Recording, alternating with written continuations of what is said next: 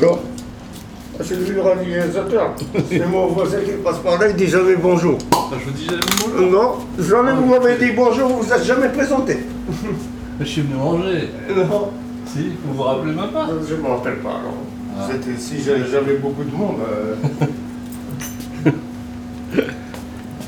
Bienvenue en Kabylie, Xavier. Euh, merci. On va vous prendre un autre café. Monsieur Cassi. ابدا مش غصب عني انا اللي اخترت احبك ودي اول خطوه صح Nouvel épisode de la Soifothèque, spécial bistrologue, avec la sortie du documentaire Au Clémenceau de Xavier Gaillan, un film que l'anthropologue Véronique Naum Grapp dit délesté de toute intention oblique, de toute leçon diagonale, politique ou morale. J'ai donc donné rendez-vous à l'ami Xavier chez Monsieur Cassi, au soleil de Kabylie, dans le quartier de Bagnolet, accoudé avec le cinéaste pour revenir sur l'aventure de ce film en prise directe, nous avons nous-mêmes tendu l'oreille à un de ces tauliers patients qui a vu défiler la société des années 90 à aujourd'hui, jusqu'à en écouter le chant. J'ai un surnom qu'on m'appelle Cassie. Voilà. On est chez Cassis ici. Comment voilà, soleil de Kabylie. Soleil de Kabylie. Ouais. Et quand est-ce que vous êtes installé ici Vous me dites 1990, le 10 février. Ah oui, Ouais, et ça fait 34 ans, bientôt 34 ans, je suis là. donc vous n'êtes pas la première génération. Non. La première génération, elle est arrivée avant, je pense. C'est votre père Non, non, je suis venu tout seul, moi. Pourquoi À l'aventure. Bah, le problème, euh, j'ai eu un problème, j'ai eu, comment ça s'appelle, un diplôme maîtreur vérificateur en Algérie. Et comme euh, il y avait plein de chômage à cette époque-là, je suis venu à l'aventure. Et voilà. J'ai travaillé un peu à droite, à gauche, et j'ai pris des affaires en gérance. Et j'ai acheté ce dernier restaurant en 1990. Comment vous l'avez vécu, vous, la vie du bistrot euh, pendant toutes ces années? Ah, j'ai vécu comme tout le monde, on avait besoin de travailler, surtout quand, comment on s'appelle, on arrive sans argent, de, euh, de, de galérer, et voilà, travailler des heures, c'est surtout si on a acheté un crédit à 100%. Donc le crédit à cette époque-là était cher, était à 17%. Alors euh, pour arriver, euh, comment dirais-je, à payer tous ces crédits-là, il faut travailler euh, des heures, euh, euh, 15, 16, 17 heures par jour. Je voulais vous demander comment vous avez vu évoluer votre clientèle depuis les années 90. Est-ce qu'il y a plus de monde? Est-ce qu'ils sont plus pauvres? Est-ce que c'est moins d'ouvriers? Comment vous l'avez vu se transformer, quartier? Bah, le quartier, il, était, il a transformé beaucoup parce qu'à l'époque, il y avait des petits ateliers, on travaillait avec eux, ainsi de suite. Il y a le bar qui tourne, il y a le, comment s'appelle, la restauration. Et maintenant, il a évolué parce qu'ils ont construit des, comment, des, bureaux. Et ces bureaux-là, ils sont équipés de, de cantines. Donc le client, il sort plus. Il sort plus, ça tue la clientèle, ça tue la restauration. Donc, moi, j'ai pensé, ils ont construit 34 000, 34 000 mètres carrés derrière. La rue Paul Maurice, dans le 20e. J'avais des clients qui venaient avant la construction de ces bureaux-là. Mais une fois qu'ils ont construit, ils sont rabattés à la, à la cantine des bureaux. Donc, j'ai perdu de la clientèle. Ils sont comptés, le tél- télétravail, ceci, cela, ainsi de suite. On a affaire à une société qui est plus distante, quoi, qui est moins dans l'échange. Voilà. Comment ça s'est passé ici dans les années 80 Euh, Les gens se, se réunissaient le soir euh, Bah, tous les soirs, vers comment ça s'appelle ça, du boulot, à 17h, ils sont là, ils boivent leur apéro, ainsi de suite. De quoi ils parlent? Ils parlent du travail, d'un peu de tout, et voilà, des vacances, et voilà. De la politique et tout. Mais maintenant, c'est fini tout ça. Déjà, le soir, les mecs, ils peuvent pas venir boire un verre. Parce que s'ils se font arrêter par la police, c'est rentrée de, de permis. Bon, ça, c'est un, un autre problème, c'est normal. Et deuxièmement, la vie est chère. La vie est trop chère. Je vois de plus en plus des gens sont pauvres. Voilà. Avant, ils buvaient un verre, deux verres, trois verres, mais maintenant, à peine qu'ils boivent un verre par semaine. Voilà. la, la clientèle a baissé. Bien sûr, a baissé beaucoup, surtout depuis le Covid. Alors là, c'est mort. J'ai perdu environ 60% de clientèle. Et, et en termes d'alcool, qu'est-ce qui se vendait euh, Qu'est-ce qui se vendait beaucoup dans les années 90 et Ah, Dans les années 90, ça se vendait la Cronenbourg, la Henken, le JB, euh, euh, le Ricard et tout ça, tous les alcools se vendaient. Est-ce qu'il y avait un petit peu des alcools de, de par chez nous là-bas, de Oui, on a de, comment ça s'appelle, euh, Sidi Brahim, Boulawan. euh, la, la gentiane euh, ah, on parle des apéros, là, les, oui, les- la, la, la gentiane, ça se vend pas beaucoup, mais il y en a toujours, la salaire, c'est tout ça. Mais ces alcools-là, c'est rare, les gens les connaissent, mais bon, si on demande à quelqu'un, il va, il va essayer de goûter, voir si c'est bon. De temps en temps, on me demande ça. Mais après les années 90, c'était des alcools, la Chronombo qui se vendaient. Et maintenant, c'est la Superboc. La Superboc a détrôné la Chronombo et la Henken. voilà. Tant mieux, non Bah oui. C'est bon la Superboc. Bah oui, et voilà. C'est les Portugais qui sont premiers actuellement. voilà. Et euh, je vous parlais de, de ce film. Est-ce que, bon, vous, j'imagine, vous n'avez pas le temps d'aller au cinéma, mais est-ce que vous alliez au cinéma autrefois? Autrefois, je, je vais presque de- tous, les, tous les semaines avec moi, mes enfants, ma femme, mais maintenant, je vais. Je vous dis sincèrement, le dernier film, ça fait presque 10 ans. Et et c'était où que vous alliez comme cinéma? C'était à Montparnasse. Bah, je vais à droite, à gauche, même ici, mais... Qu'est-ce que vous aimez comme film? Oh, j'aime bien des films euh, histo- histo- d'histoire, euh, des documents, et voilà. Après, bon, les films western, maintenant on n'est plus dedans, on est jeunes. Euh, À cette époque-là, on était jeunes, on aimait le western, mais maintenant c'est trop tard, il n'y en a plus. Plus. En Kabylie, vous alliez au cinéma? Bah, en Kabylie, j'ai rien à faire, alors je vais tous les jours au cinéma. Je vais voir des films hindous, des films western, des films euh, français, et voilà. Vous vous souvenez d'un titre en particulier? Ah bah, il y en avait un film hindou qui a marqué toute l'Algérie, c'est Janitou. D'accord. Ouais. C'est un film d'aventure? C'est un film hindou euh, d'amour. euh, voilà. Janitou et Jandina. Voilà. Il est passé plusieurs fois à la télévision algérienne.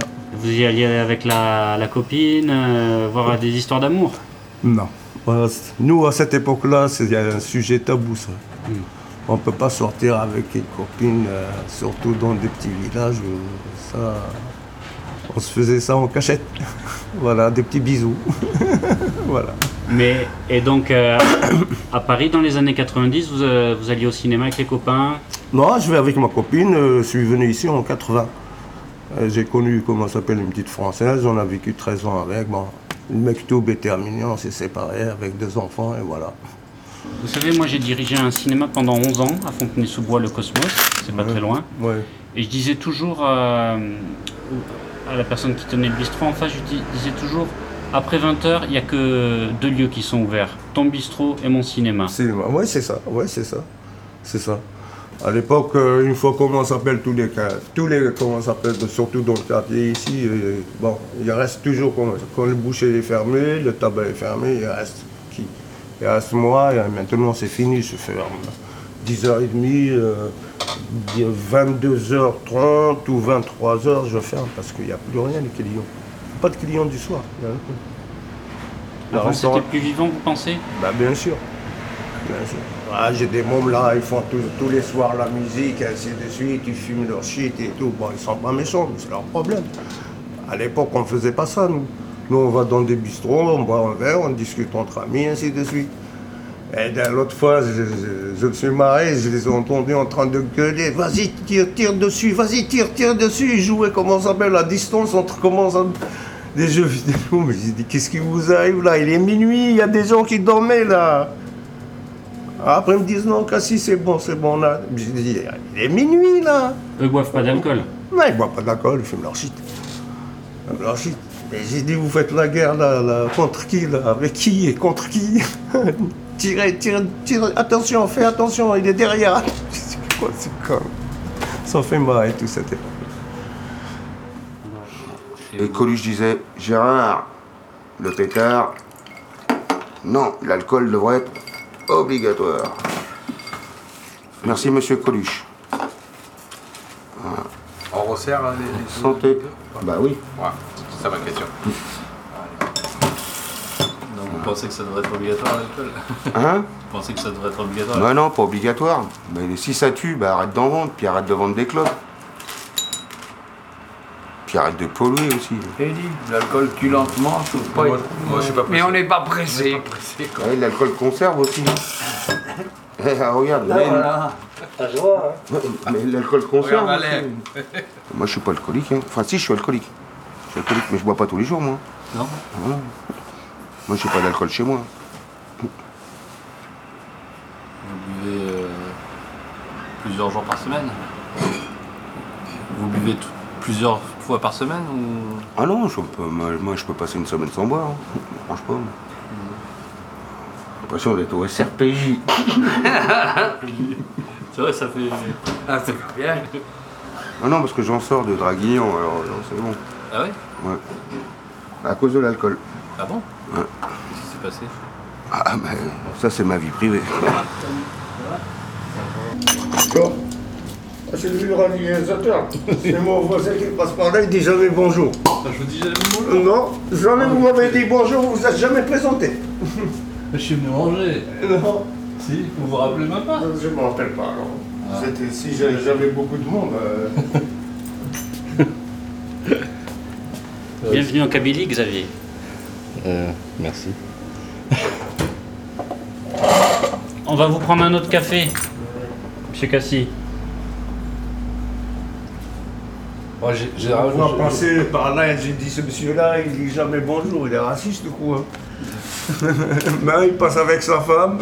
je, je- je vous fais des petits signes, mais. Non, non, Euh, non. bon, écoutez, je, je suis désolé alors si on sait pas. Assis-toi là, Xavier. Mais j'ai déjà mangé ici, hein. Vous, vous avez jamais vu sa tête là sur les affiches du Rassemblement National? Non. Arrête tes conneries. Non. Je voulais même, une fois que vous êtes passé ici, je voulais vous aborder. Tomber. Mais non, mais je suis désolé, hein, on s'est pas, on pas bien compris, c'est tout. euh. Moi, je passe. euh, je- je- moi, il me reste pas, moi, il me reste pas longtemps ici. Ah bon Bientôt, comment ça s'appelle, le café sera fermé, la terrasse sera, comment ça s'appelle, enlevée. Ah oui, Et ça sera moche. Voilà. c'est vrai. il y a- c'est vrai, je vais partir définitivement. C'est parce que vous avez envie de partir, vous Non, euh, bon, j'étais victime de, de l'injustice euh, vis-à-vis de comment ça s'appelle du renouvellement du bail, euh, donc Ah on a oui. été en justice jusqu'à la fin. D'accord. J'ai fait jusqu'à cassation, et bon, j'ai viens d'expliquer tout à l'heure, euh, j'ai pas encore gagné. Ouais. Donc on a trouvé, un- comment ça s'appelle, un truc à l'amiable, comment un arrangement à l'amiable avec le propriétaire. Je travaillerai jusqu'au 31 décembre, j'arrête.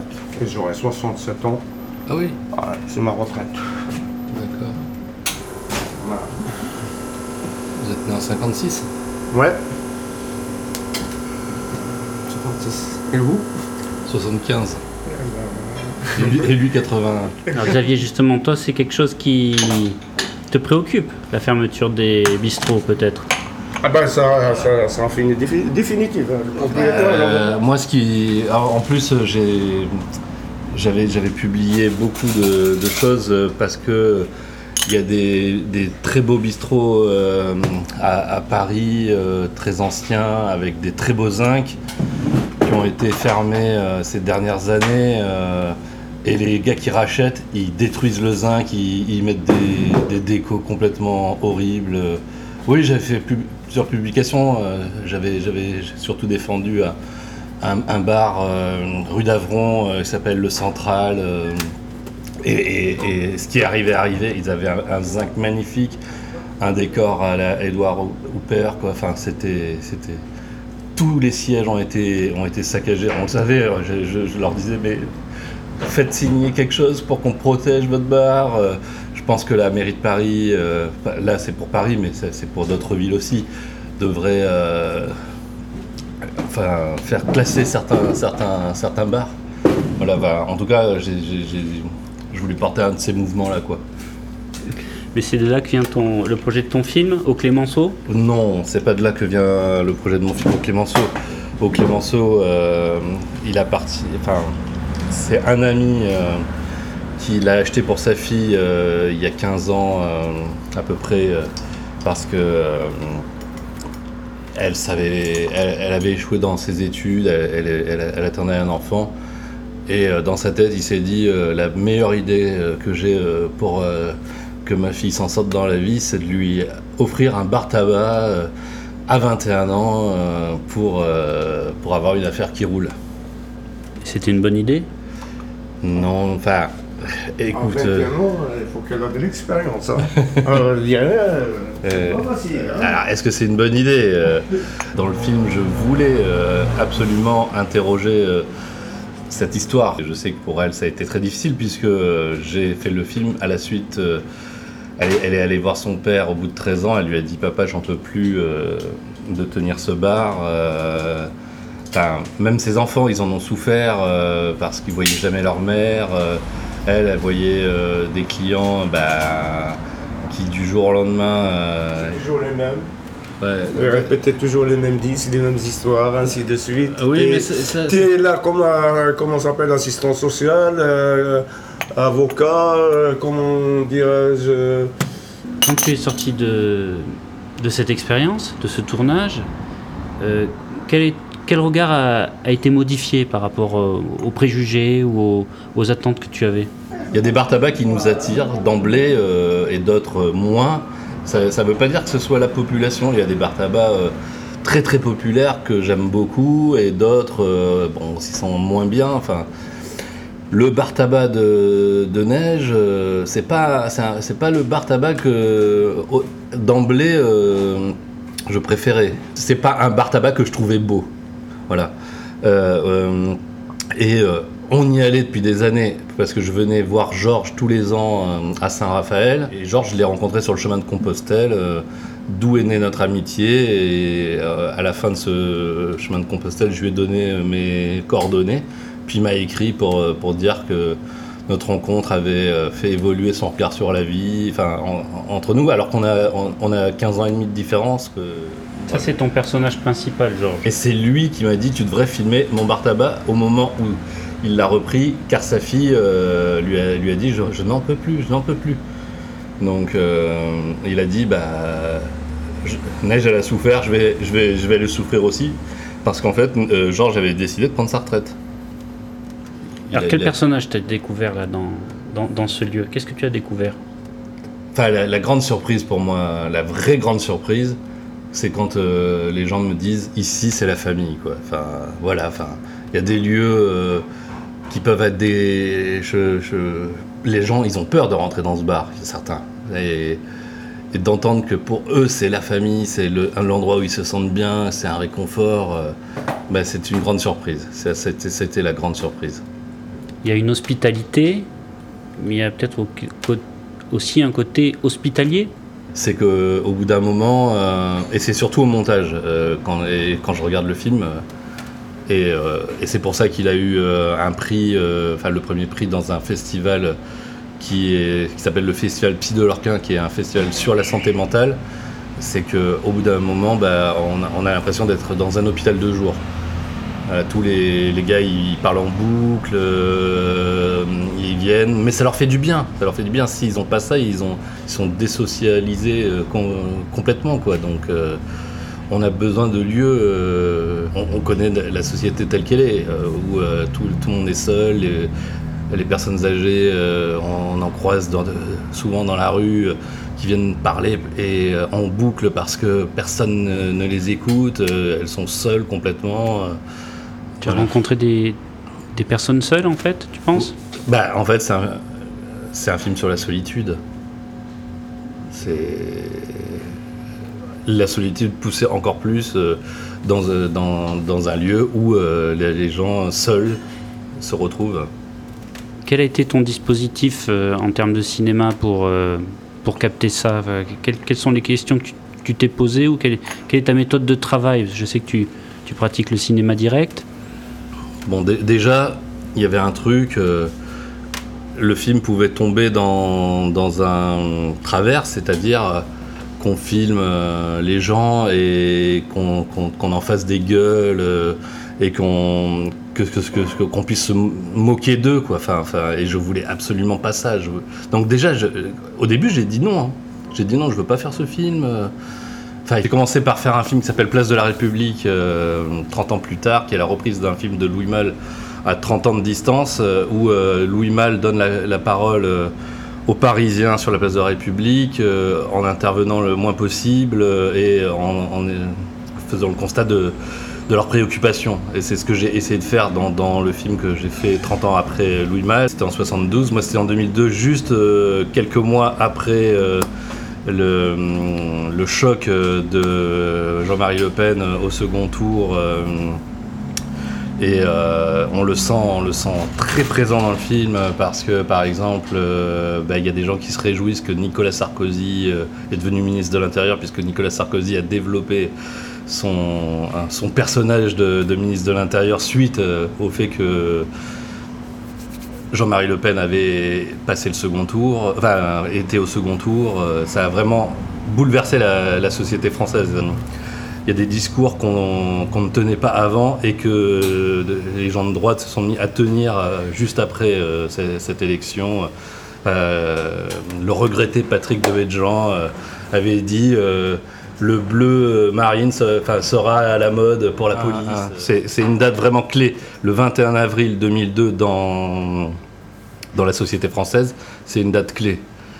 Le, la, la droite a, a pu euh, a- assumer euh, son côté extrême. Enfin, je ne parle pas de l'extrême droite, hein, je parle de la droite. euh, du jour au lendemain. Ce voilà, qu'ils n'osaient pas dire, ça les a décomplexés. Et, euh, et jusqu'à ce que, ben, bien sûr, euh, on en arrive aujourd'hui euh, à ce que. et, alors, le film tombe en plus dans une ville qui s'appelle Saint-Raphaël, qui est totalement collée à une autre ville qui s'appelle Fréjus, où le maire est Rassemblement National, puisque maintenant ça s'appelle le Rassemblement National.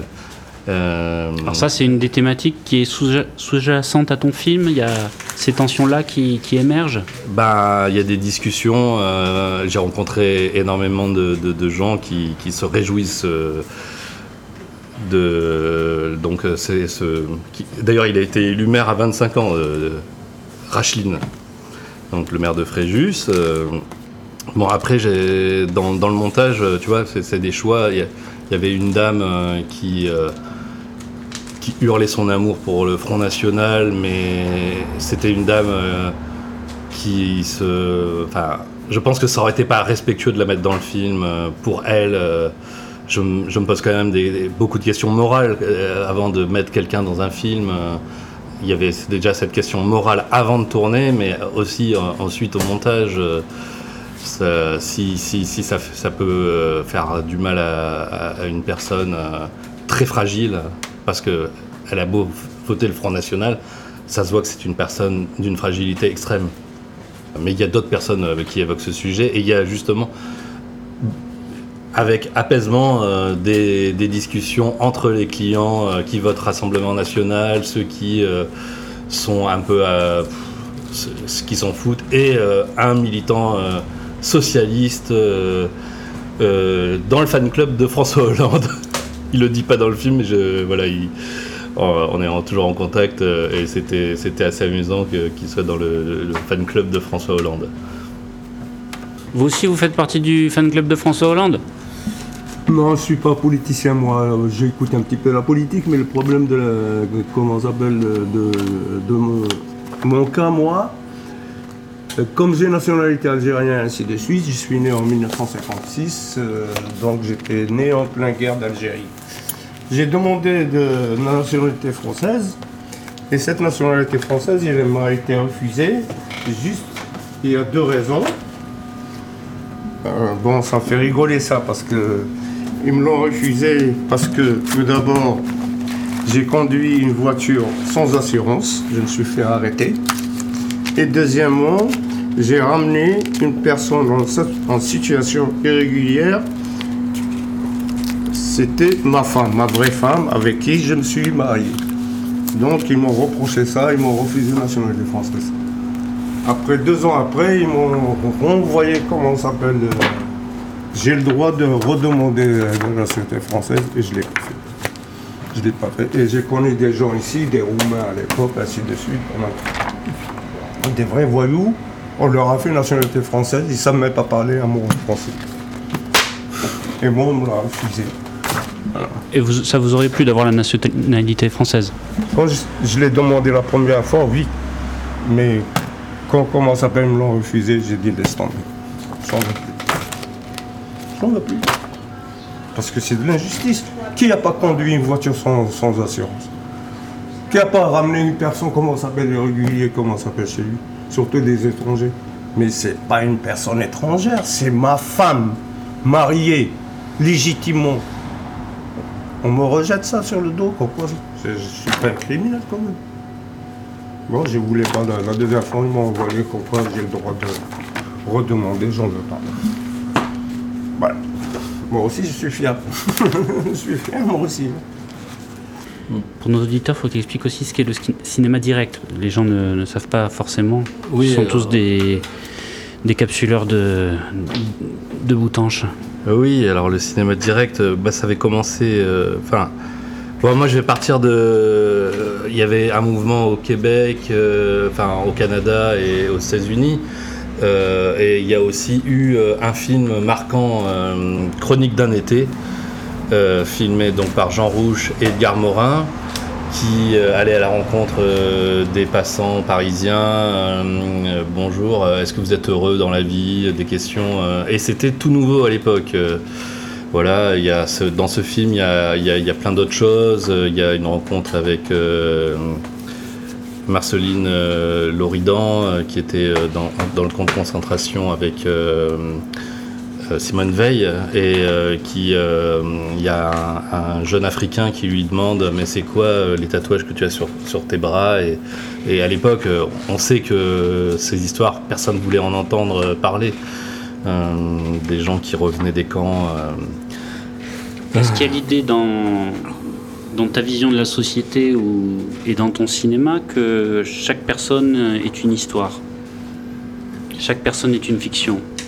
Bah, chaque personne peut être une fiction, mais après, il y en a qui, qui ne savent pas se raconter ou euh, qui, qui- ont, qui, ont, des difficultés face à la caméra. On, va, on peut pas aller filmer tout le monde et, en faire un film. Il y a, il y a vraiment euh, des personnes euh, qui n'arrivent pas à exprimer, raconter. c'est tout un art. Et des fois, ça, ça échappe à soi-même. Là, j'ai revu dernièrement numéro 0 de Jean Eustache euh, et euh, c'est formidable parce que au départ, on se dit bon, alors il va filmer sa, grand, sa, sa grand-mère pendant des heures euh, qui va raconter sa vie, mais elle a une élocution, une façon de parler, euh, une façon de, de- de- nous inscrire dans les histoires et, il suffit d'avoir la caméra et euh, de la voir. Le, enfin, euh, le, plan ne, change pas. On, aperçoit je- en contre-champ un peu euh, Jean Rouge, euh, pardon, Jean Stache qui se resserre des whisky et qui, fume clope sur clope. euh, et, euh, voilà, avec ça, on a un film formidable. Moi, je, défends l'ultra simplicité euh, dans les films, c'est-à-dire pouvoir faire avec euh, le matériau le plus simple possible euh, un film. Et c'est ce qui s'était passé avec euh, Place de la République. Place de la République, c'était le dispositif le plus simple. On est 10 jours sur la place de la République, on va à la rencontre des passants et ça tient une heure et demie. Il y a plein d'histoires qui se mélangent. Tous ces dispositifs euh, simples, quand ils sont réussis, je trouve ça formidable. Je trouve ça formidable, surtout dans une société qui, euh, justement, euh, on va voir les films avec le plus d'effets spéciaux possible, le plus de et, et aller à la plus grande sobriété euh, dans, dans une société où on défend la sobriété de production euh, dans tous les domaines, le faire aussi dans le, dans le cinéma, bah, c'est c'est ultra important pour moi. C'est le menu du jour. Ouais. Qu'est-ce qu'on mange à midi? Ben, on a fait des saucisses, on a fait de la bavette, on a fait euh, des cordons bleus, de la mortadella grillée. Les entrées, on a fait de la tomate mozzarella, gésier de volaille pomme à l'huile. Un plat, un, comment ça s'appelle euh, Entrée, plat, dessert pour 12 euros. Ah oui, C'est pas cher. menu ouvrier. Et c'est changé tous les jours.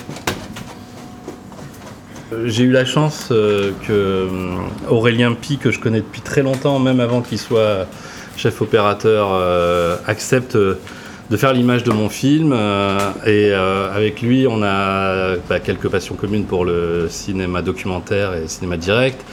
Et un de nos films préférés, c'est Faïs Valeux de Johan van der Keuken. C'est un film assez formidable où il mélange des justement des, gens, euh, de, justement des Kabyles en France qu'il a, qu'il a interviewé ou euh, des gens en Allemagne. Enfin, il, traverse toute l'Europe. Il, il filme d'ailleurs un, congrès du Front National à l'époque euh, qui est assez impressionnant avec Monseigneur Lefebvre qui est là. C'est vraiment un très très très beau film et avec des très gros plans. Et moi, je suis quelqu'un qui aime les gros plans, euh, comme euh, on me l'a fait remarquer aussi dans le film sur euh, Roland Gori. voilà, Et on a ce, enfin, en tout cas, il a constaté ce goût que j'avais. A, je lui ai demandé de filmer au plus près des, visages, mais c'était, il fallait un chef opérateur. vraiment très très fort quoi parce que il fallait toute la journée avoir la caméra à l'épaule et, pouvoir faire le point en permanence et ça durait des heures et des heures euh, voilà de, rencontres avec euh, les clients et euh, j'ai découvert la capacité incroyable de travail d'Aurélien parce que quand je disais fin de, journée, il, voulait continuer à filmer et des fois on, filmait une heure, deux heures de plus. Alors que généralement le- les équipes me supplient d'arrêter de filmer. Euh, Il y avait un côté donc euh, cinéma direct, c'est-à-dire brut. On y va, euh, on, va à la rencontre des gens, on prépare pas trop, on n'essaye pas d'esthétiser à outrance. on, est au plus près des gens, de, de- de- de- de- des scènes, et on, on filme.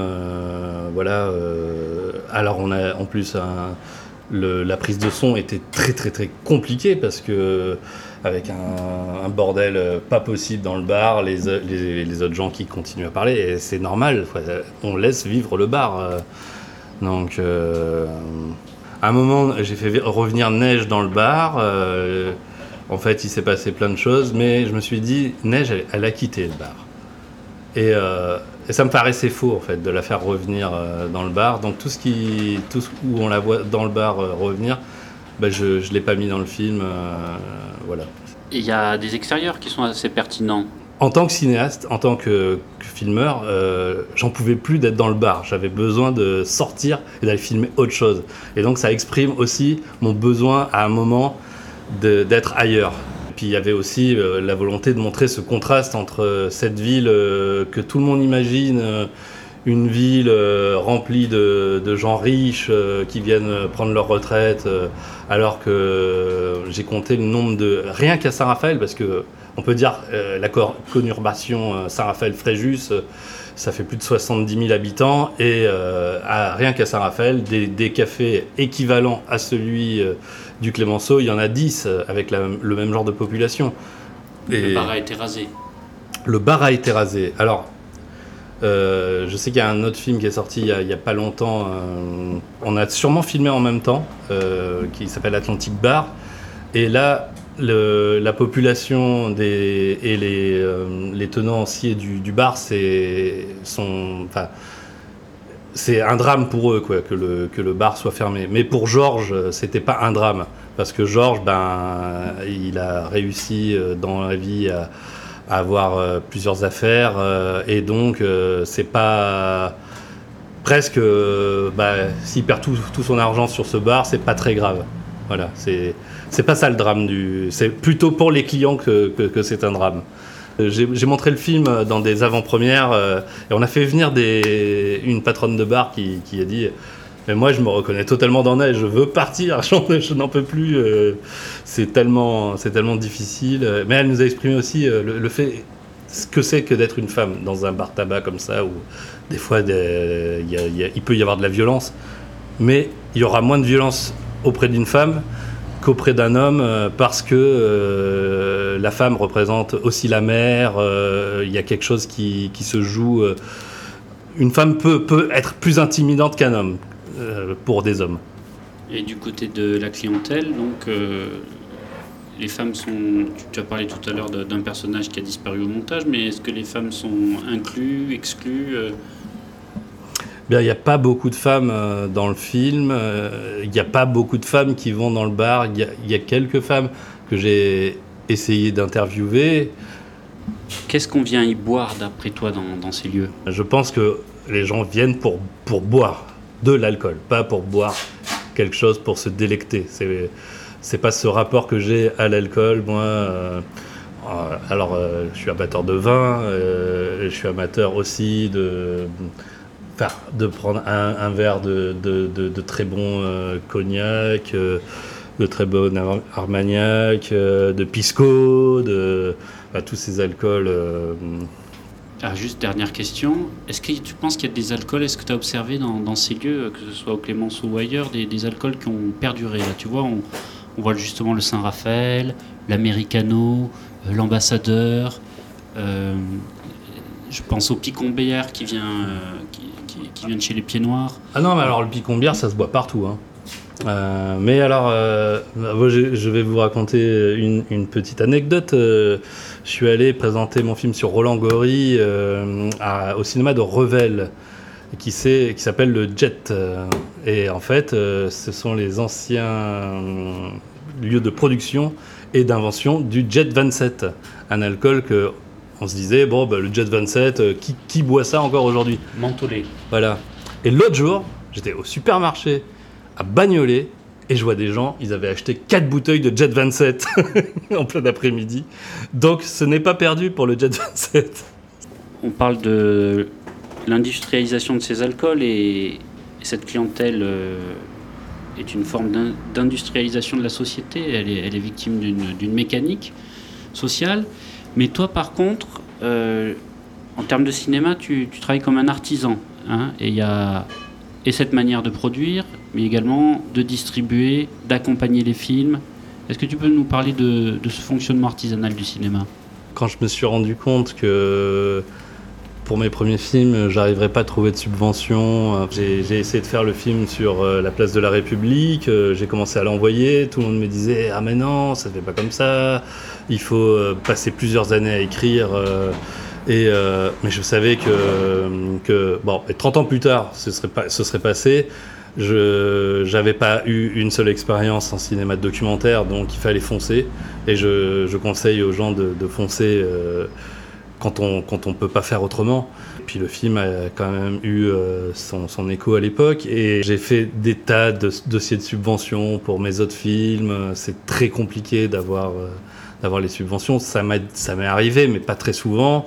J'ai travaillé sur moi, on peut dire, pour accepter cette condition euh, et, et faire le cinéma ben, comme on peut, comme on peut. J'ai la chance d'avoir euh, beaucoup de gens qui sont prêts à s'investir dans mes projets parce qu'ils y croient. Euh, ils travaillent sur des projets mieux, mieux rémunérés, euh, très rémunérés, voilà, d'un côté. J'ai des gens qui me suivent depuis, depuis plus de 20 ans. Personne ne croyait à mon film sur Roland Gory euh, qui est sorti il y a 15 mois. Voilà, les gens disaient bah, c'est qui ce Roland Gory Euh, Et aujourd'hui, en un peu plus de 200 projections, on a fait 10 000 entrées. Euh, on s'est battu euh, pendant des mois et des mois pour trouver les cinémas, pour les convaincre. Je suis allé à Besançon avec euh, Roland Gory présenter le film. Il y avait 200 spectateurs, mais la salle ne faisait que 140 places. Et donc, il me réinvite mercredi à revenir. Et c'est arrivé une quinzaine de fois que les salles soient trop petites pour, pour le nombre de, spectateurs. Donc, voilà, c'est. C'est comme ça qu'il, en tout cas que je fais euh, pour euh, et, je défends ce- cet artisanat. De toute façon, euh, même Lucchino Visconti se considérait comme un artisan du cinéma. Pourtant, il avait les moyens. Mais il a mis son argent personnel, Lucchino Visconti. C'était un aristocrate. Je ne suis malheureusement pas un aristocrate. Je remercie l'anthropologue Véronique Naumgrapp qui a produit un joli texte sur le film et à qui l'on doit un travail conséquent sur l'ivresse. Je remercie Monsieur Cassis du Soleil de Kabylie, lui souhaite une bonne retraite, ainsi que Philippe Elus de chez DHR. Merci à Radio Vino de m'accompagner. Vous pouvez me suivre sur les réseaux sociaux sur Nicolas Soifotech ou La Soifotech sur Instagram pour connaître les dates des prochains ciné-clubs.